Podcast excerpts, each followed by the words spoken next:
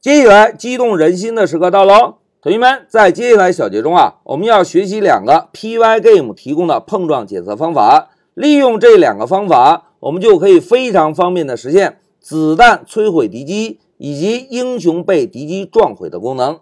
来，我们先看一下第一个方法：Group Collide。同学们，从字面上来看，Group 是不是有精灵组的意思？而 Collide 呢，就是碰撞的意思。哎，Group Collide 这个方法就是专门用来检测两个精灵组中的精灵是否发生碰撞的。同学们看，在调用 Group Collide 这个方法时啊，第一个参数是一个精灵组，第二个参数同样也是一个精灵组。哎，Group Collide 就是检测这两个精灵组中的精灵是否发生碰撞。然后我们再看第三个参数和第四个参数，同学们看。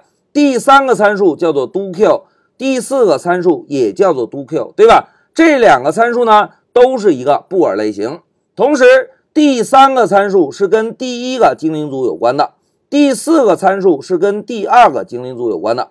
哎，同学们看，假设我们把第三个参数设置为 true，那么精灵组一中的精灵跟精灵组二中的精灵一旦发生碰撞，那么精灵组一中的精灵啊。就会被自动销毁，哎，这个就是第三个参数 do_q 一的作用。那么同样的道理，第四个参数 do_q 二，如果我们把这个参数设置成 true，那么当第二个精灵组中的精灵跟第一个精灵组中的精灵发生碰撞，那么精灵组二中的精灵也会被自动销毁。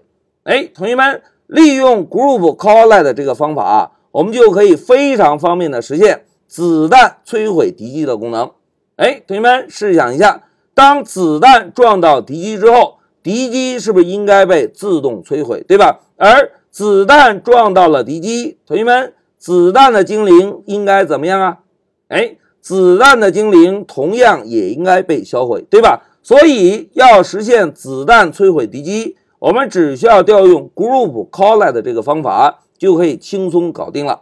来。让我们回到 Py 上做一个演练，同学们，老师啊，首先找到主程序中碰撞检测这个方法，在方法中，老师先增加一个单行注释。我们这一小节来实现一下子弹摧毁敌机。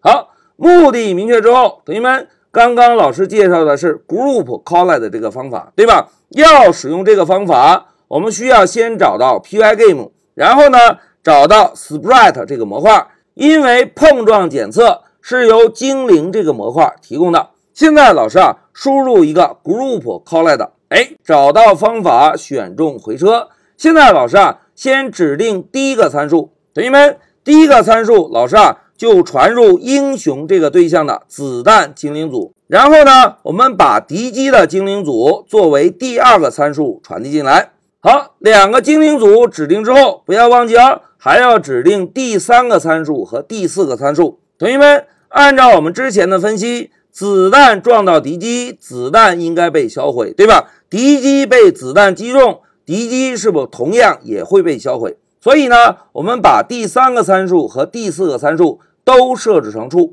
哎，同学们，现在子弹摧毁敌机的功能已经开发完成哦。来，让我们运行一下程序，看看子弹能不能摧毁敌机。来，Shift F 十走，哎，游戏启动了，英雄在发射子弹，注意看，子弹击中敌机，同学们看，敌机怎么样？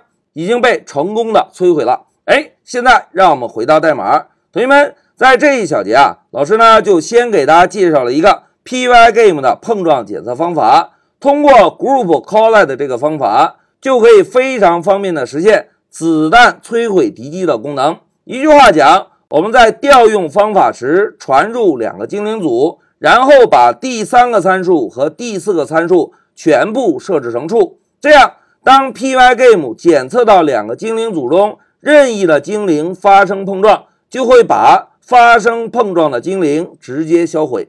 好，代码演练到这里，老师先暂停一下视频。